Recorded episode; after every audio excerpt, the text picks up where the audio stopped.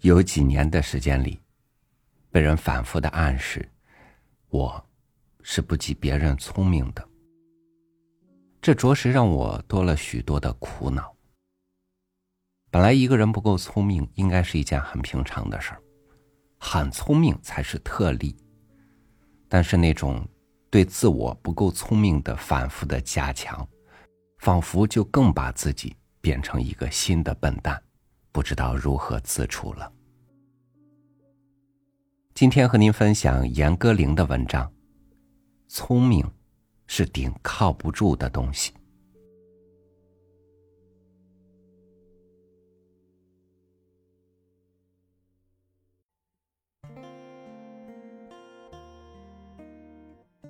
我回来了，从美国的秋天，澳洲的夏天。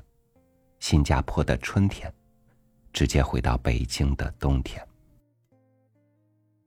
结束了十个月的国外生活，或叫他访问、旅行、流浪，都可以。一切都跟着我回来了。创作时固有的生活习惯、生命状态、生物终点，我的早晨。是许多人的半夜，很冷，暖气要在半小时后才会来。长久以来，我就是这么一个地道的笨鸟，除了头一个飞出林子，别无指望。第一件事是关掉电话铃。到午饭前，无论火警匪警，我都是浑然。我在十几平米的空间踱步，像那种不得不长途跋涉去上班的人，还像一头心事重重、尽量拖延不肯上套的驴。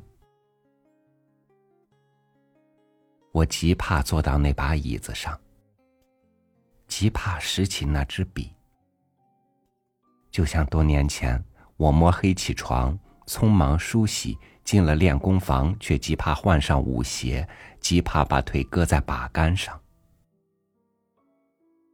因为我知道自己的德行，一旦拾起笔，一旦穿上舞鞋，我就会把自己倾轧到再也写不出一个字，再也抡不动一下腿。有时会鄙夷的问自己。这样惨淡经营的写出几部长篇小说，是否就很有道理的不孝父母、不理朋友、不收拾房间、不做饭、不听音乐、不去领免费但需排大半天队的军用罐头呢？周围的一切都在提醒我：该写信了，该洗衣服了。该吃顿像样的饭了，同时又懊悔的要命。在镜子前多站了几次，晚饭吃掉一个小时，因为在会堂与人陷入了一个兴奋的话题。本来只看新闻，却顺势看了个挺恶心的电视剧。原想学托福，结果捧了本英文小说，直接读到睡觉。精打细算的一天时间全砸了。这个人貌似勤奋刻苦，却仍是个浑浑噩噩的东西。每时每刻，我都对自己有这样多的不满，搞得本来就孤家寡人的自己都很难与自己相处。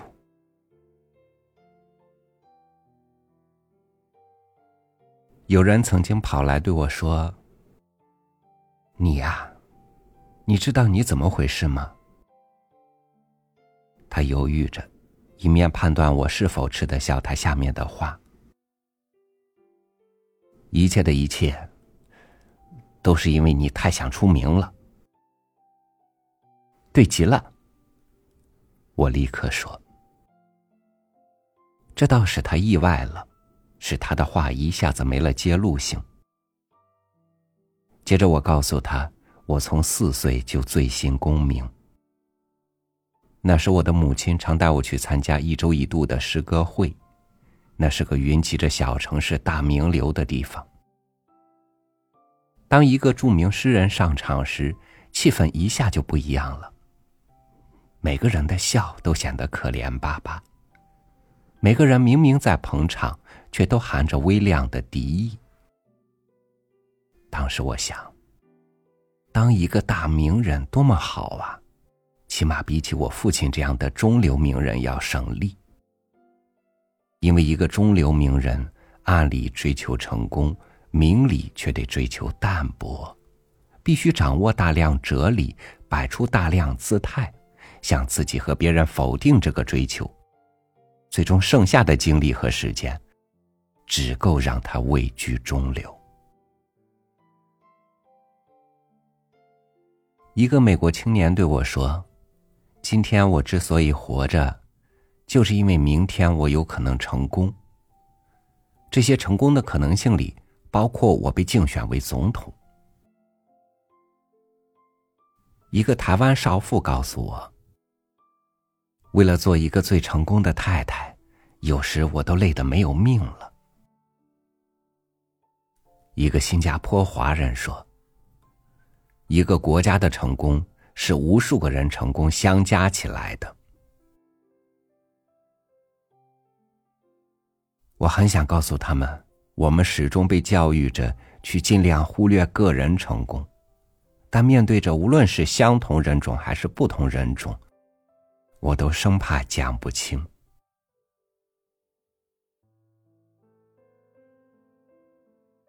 写长篇小说对我来说是件太偶然的事，编辑马马虎虎的约稿，我就嘻嘻哈哈答应了，但我心里却是十分当真的。至今我仍对任何编辑的约稿感到受宠若惊，包括那档毫无诚意的。我所说的偶然，就是我恰恰又碰上了一位比我把这更当真的编辑。他的马马虎虎和我的嘻嘻哈哈，不过都是存心给自己留余地、留退路。这样我才认真干起来。什么事都是在你不知怎么干时干得特别顺手。三个月时间，我就完成了《绿血》。三十万字的初稿，这速度快的简直让我难为情。我断定再甭想从自己脑子里炸出一个字的时候，才从椅子上站起来，什么都凉了，手、脚、血液，包括胸前绑着的大热水袋。虽然我把日历。钟表一律翻成背向我，但我仍清楚的知道这是某年某月某日的一个午饭时间。钱和时间在这年头都极不经花，但钱好歹还能储蓄。有时我甚至想，失眠就让它失吧。不必花许多时间跑卫生所，花许多时间说服医生开给我大剂量的安眠药，把失眠的时间用来读书，没准到读出个学者来了。但别人不同意，我的亲友和一切人都不能允许这个人在人人皆睡的时间独他醒着，所以我还是去睡。先是仔细的睡。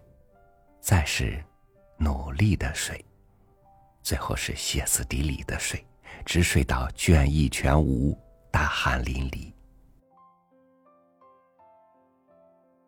一次最长的失眠是三十四个通宵。当我硬撑着坐到稿纸前时，不得不承认脑子已经接近一个白痴。这时，眼泪哗哗的在我脸上流。因为我突然意识到，我非但不能做一个成功的作家，我恐怕连个正常的人都算不上了。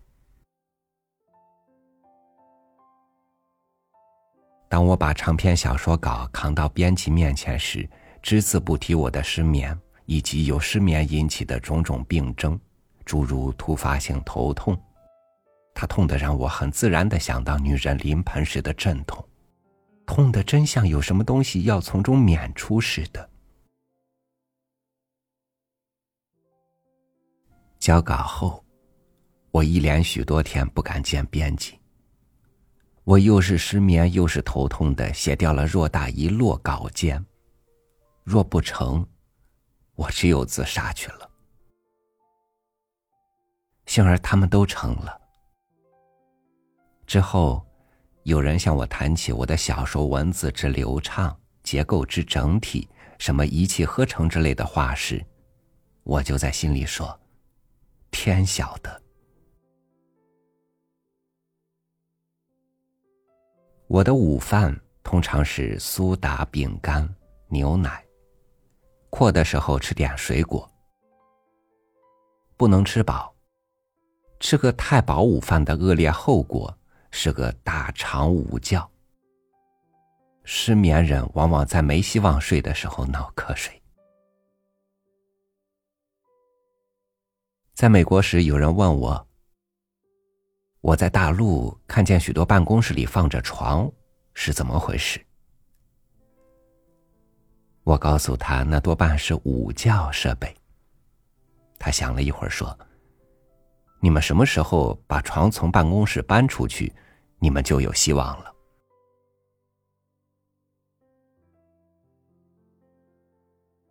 我总是在午饭时间打开电话铃。一九八七年九月的一天，电话里传出一个怪极了的声音：“你是女作家严歌苓吗？”我说是。心想这人有什么病？他说他是美国大使馆新闻文化处的，看了《中国日报》上介绍我的文章，对我很感兴趣，并问我对美国感不感兴趣。我说当然。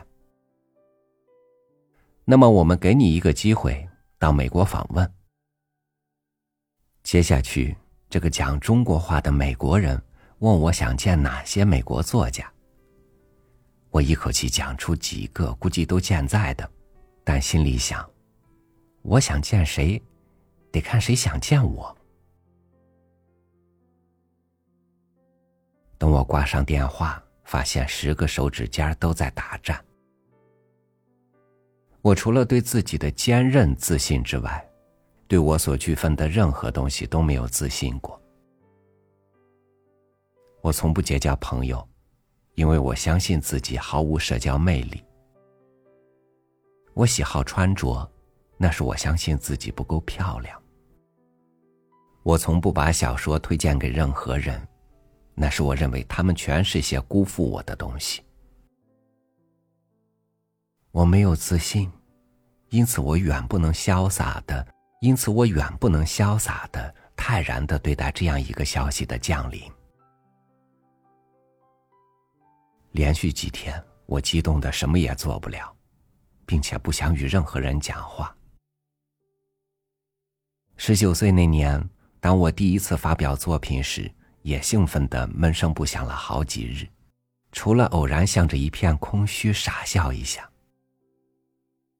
也就是从那时起，我不安分了，不再想老老实实做个舞蹈演员，不再从早到晚穿着一双肮脏的舞鞋，毫无指望的蹦啊蹦。我瞄准了，或许有另一种成功的可能，一个大的转折，或许就在前面等着我。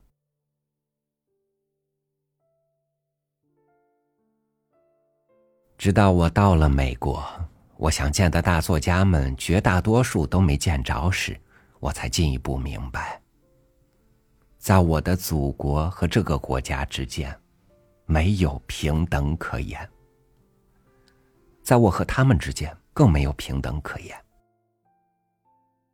因此，我把这次访问看成自己某种意义、某种程度的成功，实在有些可怜。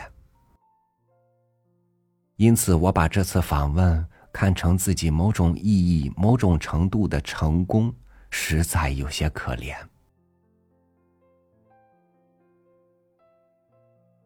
我从童年、少年，直到如今，所做的一切努力，都是在躲避做一个平凡的人。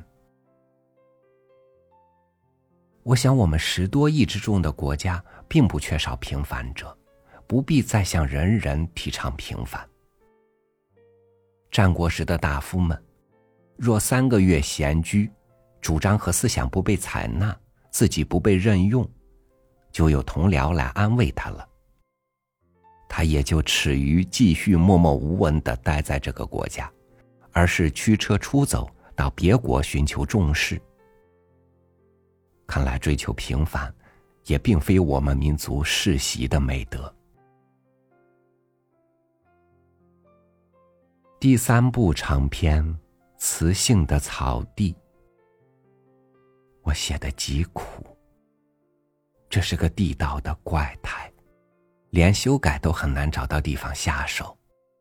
他害得我写坏了脾气、胃口，以及与母亲的关系。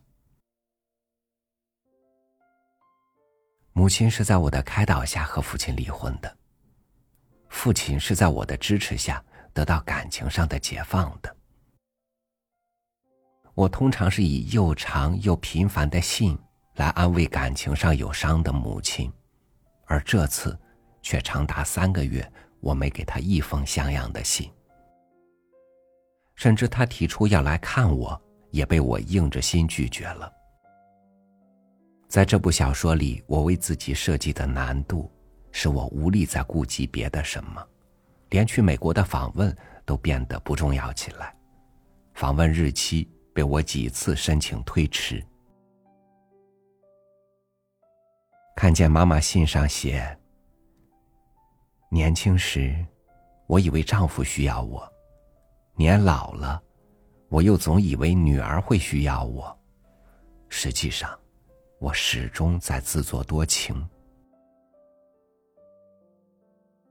我为这些词语流泪，心里既烦恼又委屈。”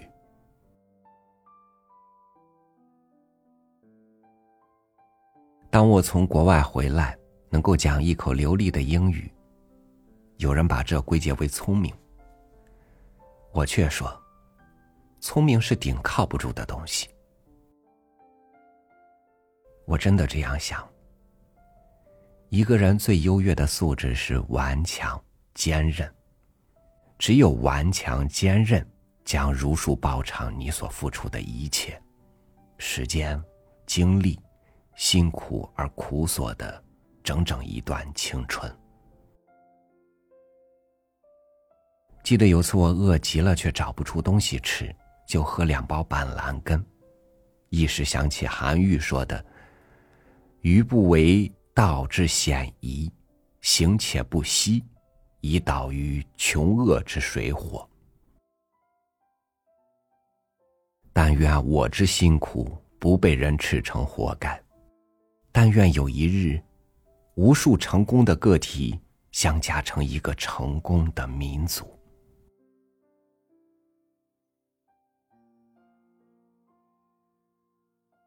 天暗下来了，我也想歇下来，不阅读，不看英语，不做任何正儿八经的思考，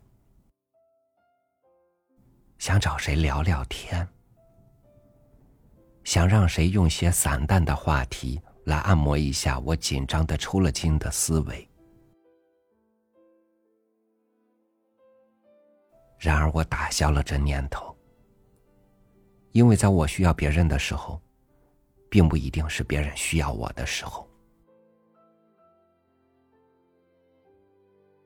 日子真的是很苦，我可以永远吃苦。但我不可能永远年轻。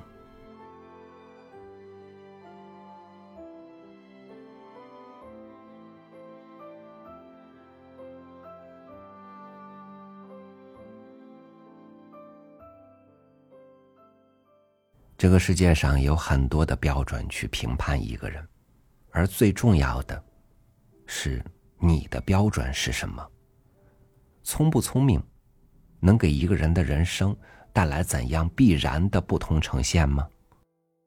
我不聪明，也自有自己的活法。一味的在意聪明与否，于我来说，可能又是一个我的确不聪明的例证了。